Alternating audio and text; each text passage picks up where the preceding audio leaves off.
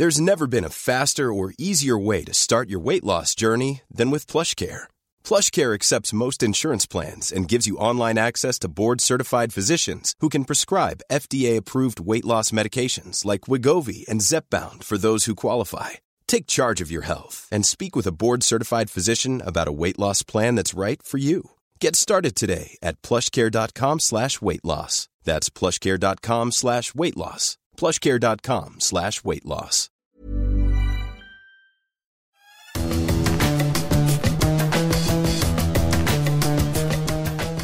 Salut les fous du volant, on est ravis de vous accueillir pour un nouvel épisode de votre podcast favori sur la Formule 1. Cette semaine, nouveau changement de coéquipier avec le retour de Stéphane Vrignot. Comment ça va Stéphane? Un dinosaure. voilà, on attend le deuxième la fois, la fois prochaine. Ça va être Bah, ça va très bien. Hein? Comment t'as trouvé ce Grand Prix? Euh, ennuyeux. Et toi? Oui, relativement, oui. Malgré euh, le nouveau format mis en place. On va en discuter. Euh, Et alors, je précise que je me suis régalé la semaine dernière, et en particulier avec l'invité, euh, le préparateur physique. Et on rappelle jamais assez, on s'en rend pas assez compte que les pilotes de Formule 1 sont des athlètes de haut niveau qui pourraient briller aussi dans d'autres sports. Tout à fait, donc vous vous en doutez, l'émission du jour va être euh, consacrée en très grande partie au Grand Prix d'Azerbaïdjan, même si on va chercher à se projeter sur la suite. En première partie d'émission, on va se repencher sur le duel Pérez-Verstappen, puis évoquer les grosses galères d'Alpine après un nouveau week-end catastrophique pour l'écurie française. Et en fin d'émission, on fera également un petit bilan du nouveau format sprint qui, on l'a déjà un petit peu évoqué, euh, n'a pas franchement tenu ses promesses. Avant de commencer cette émission, on vous rappelle que ce podcast est disponible sur toutes les plateformes d'écoute, que les meilleurs moments sont à retrouver en vidéo sur eurosport.fr. N'hésitez pas à le noter, à le commenter. On prend toutes vos remarques en compte. Stéphane, on est parti, on perd pas plus de temps. On débute donc cette émission avec euh, ce duel qui nous tient en haleine depuis le début de la saison. Pérez Verstappen, à toi, à moi. À Bakou, c'était le Mexicain le plus fort. Victoire en course sprint le samedi, victoire également le dimanche. Finalement, Stéphane, tout ne se passe toujours pas comme on aurait pu l'imaginer pour Verstappen. Oui, beaucoup de contrariétés. Euh, c'est d'abord une défaite technique à mon sens parce qu'on l'a vu euh, en course sprint et puis surtout euh, le dimanche, usure des pneus arrière prématuré par rapport à Checo Pérez. Ça, c'était assez étonnant. Un DRS qui avait fait merveille le, samedi, qui fonctionnait moins le dimanche. Des contrariétés aussi parce qu'il s'est fait bousculer par Russell, on y reviendra peut-être aussi. Euh, donc il devient, c'est pas une cible, mais euh, on sait que maintenant il est vulnérable de par son, statut de numéro un mondial, qui ne peut plus se permettre d'aller au combat rapproché, donc les autres y vont. Donc euh, j'ai trouvé globalement que ce week-end avait affaibli considérablement Verstappen, qui reste le numéro un chez Red Bull, mais maintenant il y a un numéro un bis qui s'appelle Perez. Ouais, on peut y revenir dès maintenant. On a vu quand même beaucoup de nervosité chez Verstappen. Le samedi, avec euh, le contact avec George, Russell, il a eu des mots euh, pas très sympas, on va dire ça comme ça, euh, après la course sprint. Le dimanche, il n'était pas nerveux, mais il y a quand même eu une vraie interrogation où il a demandé à Red Bull de faire une analyse précise de ce qui s'est passé en course et la raison pour laquelle Red Bull a décidé de le faire rentrer juste avant l'apparition de la voiture de sécurité, c'est ce qui lui fait perdre l'avantage. Donc on sent un Verstappen euh, beaucoup moins serein et, quelque part ça traduit aussi euh, euh, bah, les tensions qu'il y a sur ce duel au plus haut niveau. Oui, même si en fait, tu vois, par exemple, le Verstappen, d'habitude, il aurait grogné un petit peu le dimanche à la radio en disant je peux pas dépasser, il se serait plein de plein de choses.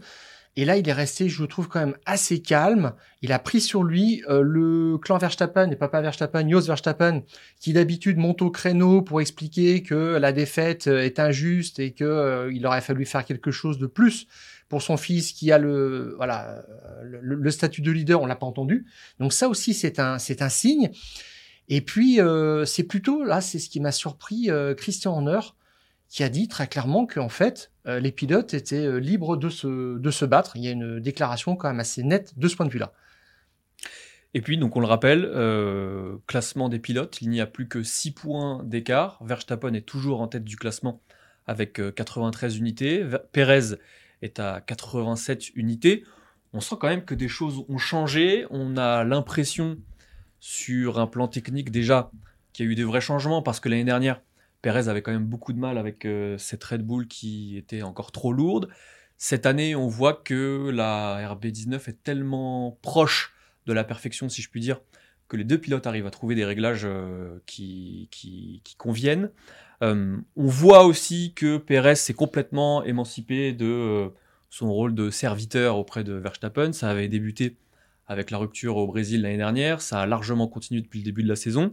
Et puis, euh, il y a quand même une vraie imperméabilité euh, à la pression. On avait déjà eu un aperçu en Arabie Saoudite. oui, tout à fait. On pouvait se dire c'était plus facile entre guillemets parce que Verstappen venait de loin et qu'il y avait forcément plus d'usure pneumatique euh, chez Verstappen. Là, quand même, il lui a résisté totalement à la régulière à Bakou. Donc, on sent un Pérez plus que jamais en confiance, plus que jamais convaincu qu'il peut aller chercher le titre. Et visiblement, Red Bull, euh, la fois chez, Christian Horner, on a l'impression que ça les dérange pas trop. Ben, Horner dit ils sont libres de se battre tant que c'est dans l'intérêt de l'équipe. Voilà. Donc, et il précise, ils peuvent faire ce qu'ils veulent en piste. Ça veut dire quoi? Ça veut dire attaquer. Ça veut dire comme dimanche qu'il n'a pas du tout choqué, hein, euh, toucher les murs. Il fallait quand même de la baraka pour s'en sortir. Perez est allé jusque là. Euh, il est prêt à recommencer. C'est ce que ça signifie. Euh, lui, là, il a sa bonne étoile, il continue comme ça. Et puis, il a envoyé un message à Verstappen. Il a dit, moi, avec trois enfants à la maison, euh, ma place, c'est pas dans des avions autour du monde. Euh, mais si je le fais, c'est parce que je crois que je peux être champion du monde. Donc là, ça, c'est parti. Et, euh, et, et, et, en or, pour l'instant, il acquiesce en disant, bah, de toute façon, c'est dans l'intérêt de l'équipe. Alors, il y a un certain confort par rapport à ça, parce que euh, Red Bull a réussi son meilleur démarrage euh, en quatre Grands Prix dans, son histoire. Ils ont combien? Ils ont 100, 180 euh, points. Alors j'ai noté, il y a une course sprint euh, qui rentre en ligne de compte, donc ça serait 166 points sans cette fameuse course sprint qui dope un petit peu les résultats de toutes les équipes. Et dans ces 166 points, il y a trois meilleurs tours. Voilà. Donc ça veut dire que là, ils ont fait euh, carton plein, ils ont fait que des top 5 sur les quatre premiers Grands Prix, et il faut monter quand même à 2011. C'était le seul précédent dans l'histoire de l'écurie, avec un, tel démarrage, il n'y a qu'une écurie qui a fait mieux euh, dans l'histoire, c'est Mercedes qui a rentré 173 points avec un point de meilleur tour en course. C'était en 2019, ça veut dire qu'on est sur des bases très très élevées. L'écurie a 93 points euh, au, championnat constructeur d'avance sur le deuxième, Aston Martin qui est un underdog qu'on n'attendait pas là. je pense qu'en fin de saison, ça sera plus Ferrari qui sera, qui sera devant. Mais pour l'instant, on boit du petit lait chez Red Bull, franchement, et on dit pas de panique, on les laisse faire, tout va bien.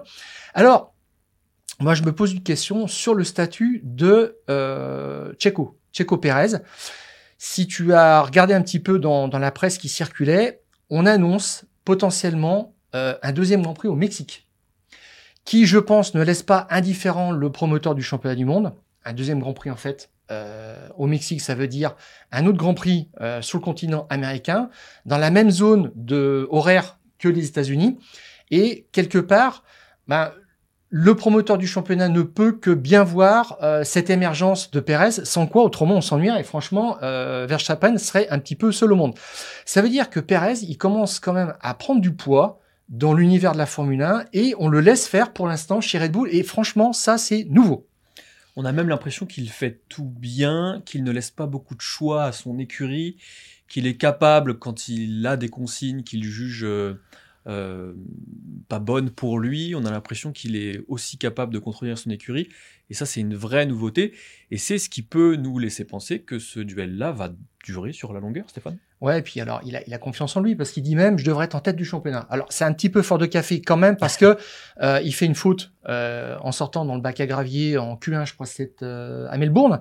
Et ça c'est un petit peu sous la pression parce qu'après deux grands prix euh, où euh, il a euh, ses résultats ont, ont, matché avec ceux de, de, de, Verstappen, il craque quand même assez vite. Heureusement, Verstappen a eu entre guillemets un problème de boîte de vitesse à, à Jeddah qui l'a repoussé en 15e position sur la grille, ce qui fait qu'aujourd'hui il y a que 6 points d'écart, mais on va aller de euh, d'aléas comme ça en aléas, de rebondissements, de et ce sont des petites choses à la marge qui vont, je pense, décider du championnat. En tous les cas, moi, j'aurais jamais imaginé qu'on évoque ce sujet après quatre grands prix.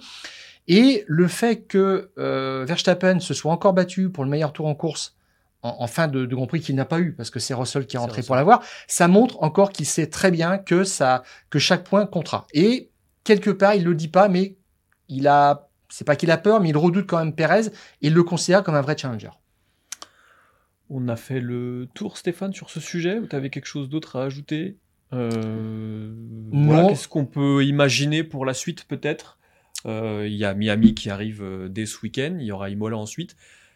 Est-ce que tu vois euh, une tendance entre, entre ces deux pilotes-là? Alors, je vais regarder juste pour te confier en direct le, le calendrier, parce que en fait, voilà, je vois qu'on a Miami, on a Imola, et ensuite on a Monaco. Tout à fait. Ça veut dire que ce sont deux circuits sur les trois prochains rendez-vous qui sont au calendrier, des circuits urbains qu'apprécie Checo Pérez, et je pense qu'on pourra faire un bilan encore plus précis après Monaco et si Checo Pérez tient euh, au soir de Monaco, s'il est même en tête du championnat, on dira là, il va se passer quand même quelque chose.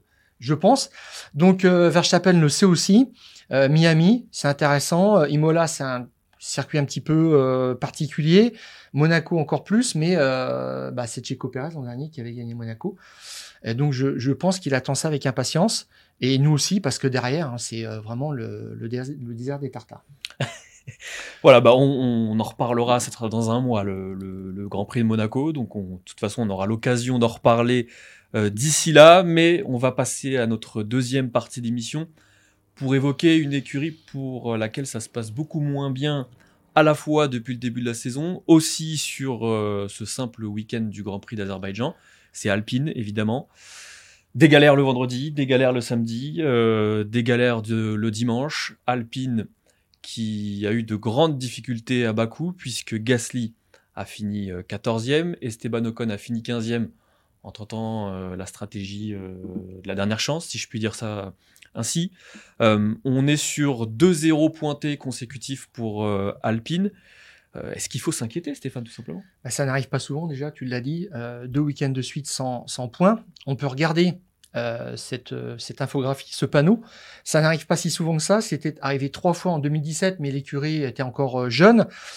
deux fois en 2019 et une fois l'an dernier à Monza et à Singapour, un circuit urbain. Et là, cette année, voilà, au bout de quatre grands prix, on a aussi une doublette sans points. c'est un petit peu inquiétant parce qu'on pensait que ce serait plutôt les pilotes qui poseraient problème en termes de management, une rivalité euh, française. Et puis, c'est quand même un petit peu, non pas, je dirais, le matériel, mais un petit peu la préparation. C'est des petites erreurs, mais vraiment, et qui coûtent très cher. Vraiment, c'est, on, est là-dedans.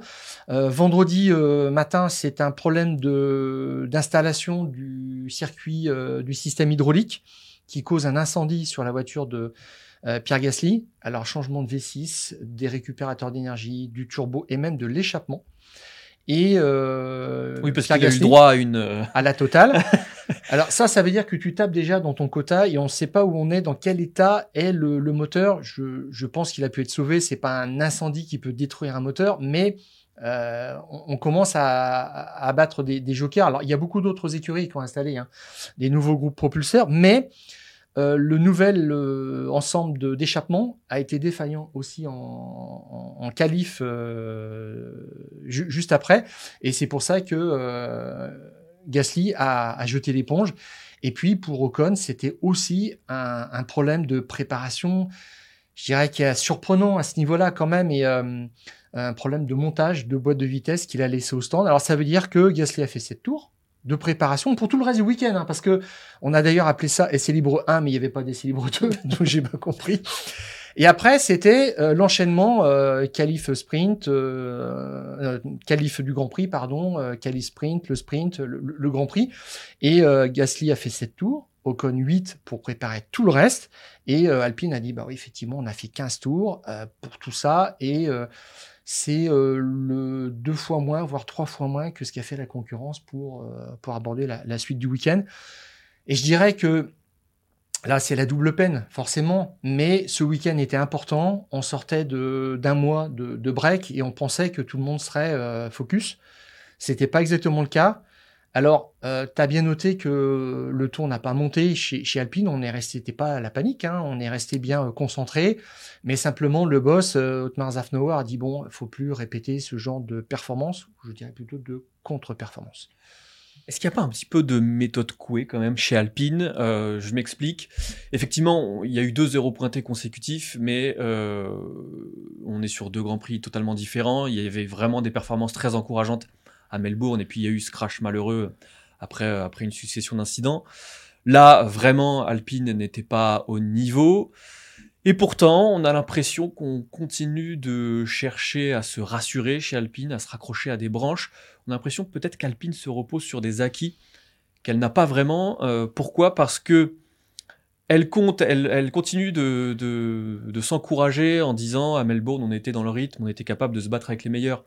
Mais quand on écoute les autres écuries, on comprend bien que Melbourne était un petit peu une parenthèse parce que euh, circonstances de course euh, différentes, parce que circonstances de piste aussi différentes, avec une très faible usure des, pneumatiques.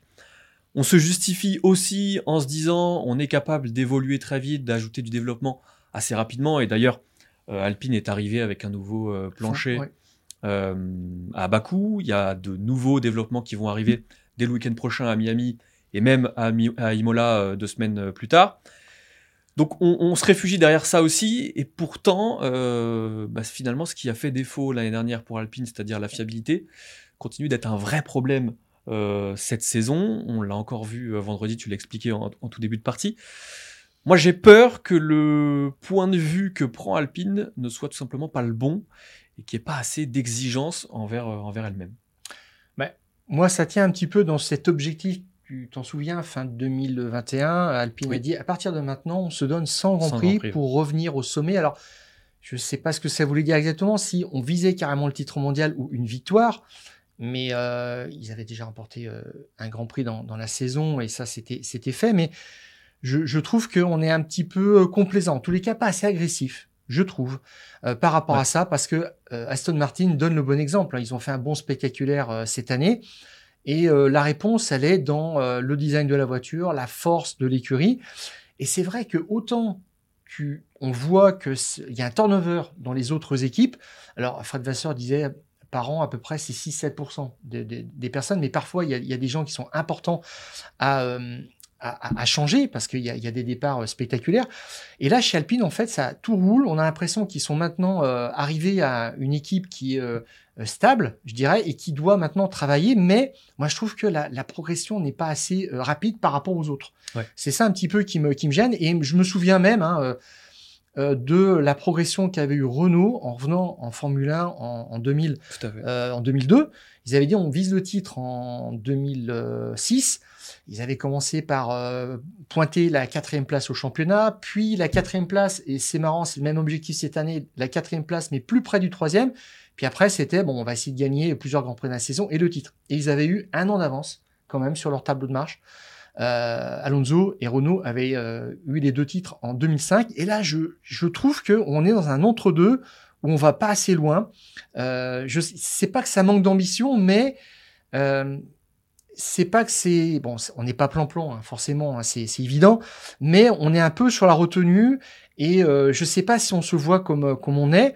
Mais je pense de toute façon que au soir de ce week-end, ça a dû quand même un petit peu, on a, on a dû dire les choses parce qu'il faut resserrer les boulons et que Miami, ça arrive tout de suite et que là, en fait, ils ont pris leur dernier joker. Point.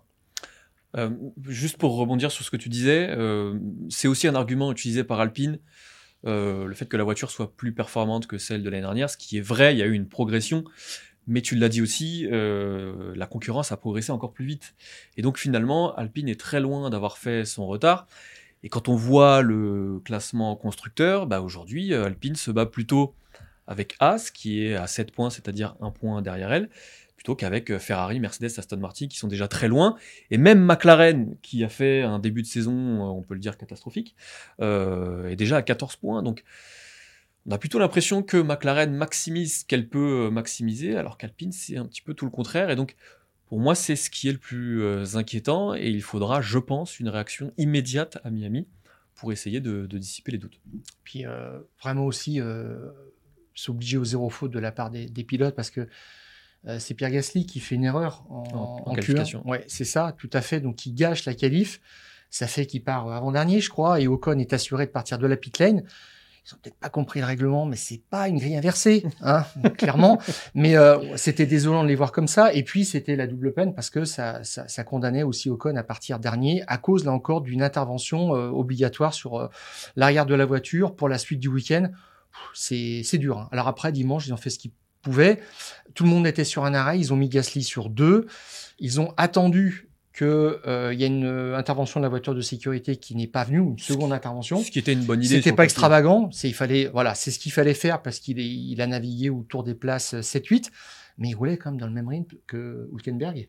Mm. Ce qui est euh, un petit peu embarrassant quand même. Mais bon, je, moi j'ai envie de les défendre sur juste sur Melbourne parce qu'on peut dire oui que c'est un Grand Prix particulier, mais euh, il faut anticiper les conditions de piste qui sont euh, peu ordinaires. Il faut adapter son matériel. Ils ont très très bien su le faire. C'était remarquable ce qu'ils ont fait.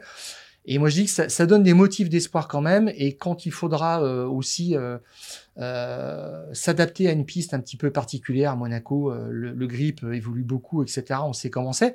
Eh bien, je pense qu'Alpine sera quand même là. Un petit mot, un petit dernier mot encourageant pour l'écurie française. On verra ça à Miami dès ce week-end. On va passer, Stéphane, euh, à quelque chose qui va qui risque de, de t'énerver un petit peu, de t'agacer un petit peu. Ce nouveau format, on en avait discuté euh, la semaine dernière, ça n'avait pas été encore confirmé. là, on y a eu droit. Euh, donc on le rappelle, séance d'essai le vendredi matin, qualification pour la course du dimanche le vendredi après-midi, qualification sprint le samedi matin et course sprint le samedi après-midi. Stéphane, est-ce que, je te pose la question, je mets les pieds dans le plat d'entrée, est-ce que ce nouveau format t'a convaincu? Est-ce que tu préfères même ce nouveau format à euh, l'autre format sprint qu'on avait vu jusqu'à présent? J'ai eu l'impression de vivre un Grand Prix euh, sur euh, deux jours, comme on a eu à Imola. Il y avait une expérience tentée. Tout concentré sur le samedi et dimanche parce que finalement, cette journée consacrée au sprint, c'était un petit peu une bulle, quelque chose à part qui n'avait pas d'impact sur la suite. Et euh, ça découlait pas du vendredi, ça n'avait aucune euh, incidence sur le dimanche. Et je me suis dit, mais qu'est-ce que ça fait là? Euh, Voilà. Et euh, je, moi, je suis resté sur ma faim. Alors, euh, le circuit de Bakou, normalement, était prometteur. Ouais. Pour ça, devait donner du spectacle. C'est pour ça, je pense, hein, qu'on l'a fait. Totalement. Et, et ça a fait pchit, très clairement. Euh, c'est la preuve en fait que le spectacle ne se décrète pas, qu'on reste dans le sport, qu'il faut l'accepter. Et là, on est au bout du bout, c'est-à-dire qu'on met de côté le sport en disant vous allez avoir du spectacle, mais c'est pas comme ça que ça se passe. Et euh, il faut savoir un petit peu rester sur sa fin de temps à autre. Euh, c'est faut l'accepter, c'est inhérent au sport. De temps en temps, on a un Grand Prix un petit peu décevant. Euh, c'est comme ça, c'est pas très grave. Euh, J'ai noté par exemple que le top 8 était figé après le tour 19 sur 51. Donc il s'est rien passé après. Voilà, tout simplement parce que il n'y a pas eu en fait de deuxième voiture de sécurité. Et si tu regardes bien sur la liste des abandons, il n'y a que deux abandons. Et euh, en regardant les, statistiques euh, de cette édition à Bakou, y compris Grand Prix d'Europe, donc de 2016 à 2022, on avait en moyenne plus de 5 abandons par course. Donc ça tapait, il y avait des incidents, donc on faisait rentrer la voiture de sécurité. Et là, en fait, je pense que c'est venu en partie de ça et du fait que c'était une course à un arrêt, euh, que très vite les concurrents ont mis les mêmes pneus, donc tout le monde a fait la même chose. Et quand tout le monde fait la même chose, on voit ce que ça donne. Bah, en fait, tout le monde reste à sa place. Et alors, il y a eu des trains DRS, mais qui n'aboutissaient à rien. Et euh, bah, Hamilton a dit, il y aurait eu 100 mètres de zone DRS de plus dans la grande ligne droite, je pense que ça n'aurait rien changé. C'était profitable au Red Bull et encore dans une pas tout à fait pour, pour Verstappen, mais c'était profitable au Red Bull. C'était censé aider les autres équipes, les autres voitures à dépasser. Ça n'a pas été le cas. On a vu des, des pilotes rester euh, 15, 20 tours derrière d'autres concurrents avant de doubler. Je vois Norris, par exemple, 31 tours derrière Hülkenberg avant oui. de bénéficier d'une erreur. C'était même pas du DRS. Voilà. Donc, euh, tout ce petit package là qu'on nous a mis en place, on nous expliquait que ça serait formidable, que ça serait du spectacle sur commande, eh bien, ça a échoué lamentablement. voilà. Alors quelques chiffres quand même pour euh, préciser. On a eu 20 dépassements au total sur la course sprint, 23 sur euh, le Grand Prix. Euh, à titre de comparaison, on en avait eu 23 l'année dernière également. Et sur les premières années, donc à partir de 2016, on était à 80, 2017 48, 2018 58. Donc on a bien vu que finalement, euh, et c'est quelque part un petit peu rassurant, que ce qui fait le spectacle, ben, ce sont les pilotes, ce sont les écuries, ce sont euh, les acteurs qui sont au cœur de la course, et certainement pas ceux qui décident d'inventer des nouveaux formats, des nouvelles règles pour essayer de faire quelque chose euh, d'artificiel. Et j'ai même l'impression, mais je pense qu'il faudra que on le voit sur d'autres d'autres courses, que finalement le peu de préparation euh, qu'ont eu les écuries, bah, ça n'a pas aidé finalement au spectacle parce qu'on a vu euh, certaines écuries improviser, on a vu certaines écuries, euh, oui c'est ça, improviser sur ce qu'ils voyaient de la dégradation des pneumatiques notamment. tu l'as évoqué aussi, je pense que le fait que le pneu ait eu une faible dégradation, bah, ça n'a évidemment pas aidé le, spectacle. Et j'ai envie de dire que de toute façon, euh, un Grand Prix ennuyeux, ça fait aussi partie de la F1, tu l'as aussi évoqué. Et pour moi, c'est pas dramatique. Ce qui est dramatique, c'est qu'on s'inquiète justement qu'il n'y ait plus de spectacle sur certains Grands Prix. Ça a été le cas de Toto Wolf qui, tout de suite après euh, la course, a dit il faut vraiment qu'on analyse, qu'on regarde ce qui s'est passé, pourquoi on a eu si peu de spectacle, hormis, euh, hormis la petite bagarre Red Bull en tête, et encore que il n'y a pas eu de dépassement pour, pour la victoire. Mais ça fait partie de l'essence de la F1 de s'ennuyer, et c'est ce qui fait que justement, bah, quand il y a un Grand Prix qui est extraordinaire, et eh ben on s'en souvient. Euh, tout ce qui est rare et précieux, ça c'est une, déclaration chère à notre, rédacteur en chef euh, Maxime Dupuis. Et finalement, bah, c'est très bien qu'on s'ennuie sur certains Grands Prix. Et, je pense que c'est une belle ironie, une belle ironie tout ce qui s'est passé ce week-end, parce que ça démontre que euh, on ne choisit pas le spectacle, ce sont les acteurs qui le font tout simplement.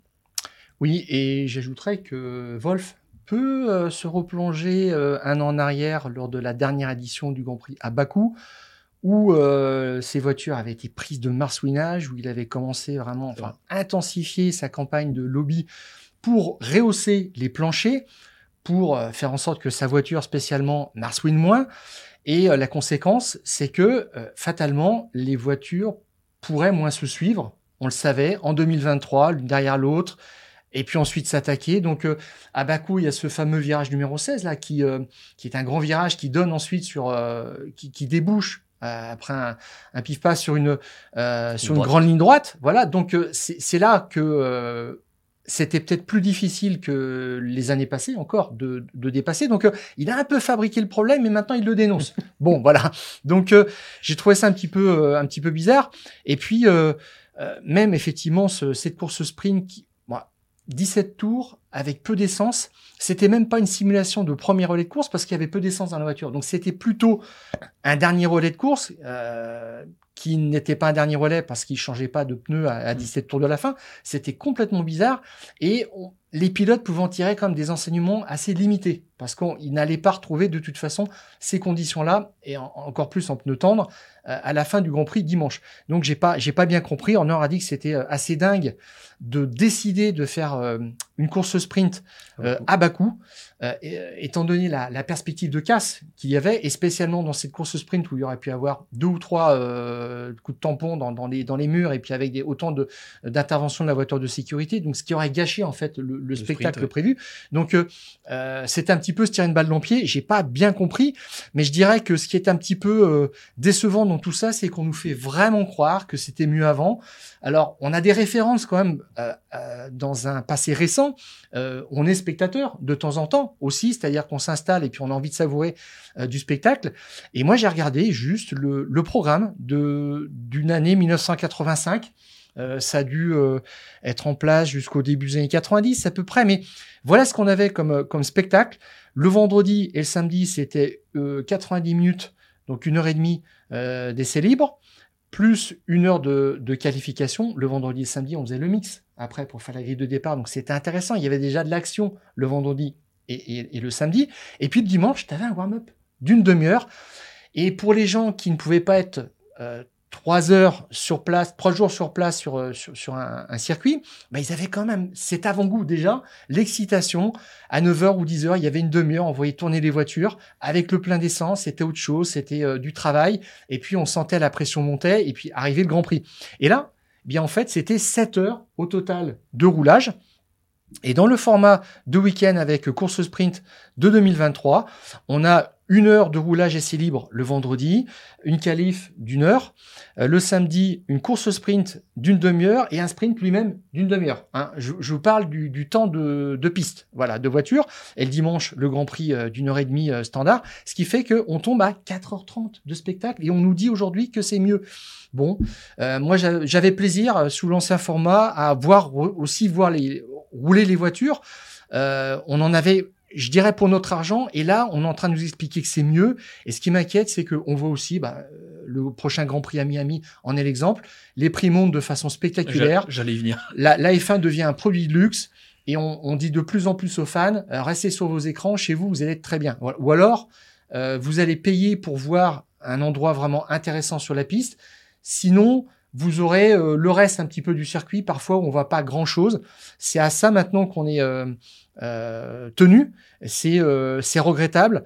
Et je crois qu'il y a un, un, vrai, une vraie réflexion autour des patrons d'équipe qui se, qui se fait en disant ça a quand même été décevant à Bakou. Est-ce qu'on doit continuer dans cette voie-là?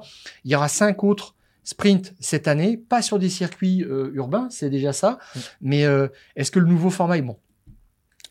Voilà. Bah, je crois qu'on a fait le tour. On a été très complet sur le sujet. On a l'impression qu'on a un petit peu touché les limites du format. Et effectivement, tu parlais euh, des prix des places.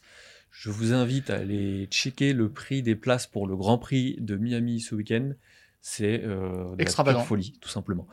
Euh, en tout cas, nous on ne sera pas à Miami euh, parce qu'on n'a pas les moyens, mais on sera là la semaine prochaine, mardi prochain, pour débriefer évidemment le Grand Prix euh, de Miami. Ce sera euh, Gilles, je crois. Tu es là, Stéphane, mardi prochain, je crois pas. Non. Et eh ben, ça sera Gilles avec moi. Euh, Un autre dinosaure un autre dinosaure, Jurassic Park, on le disait.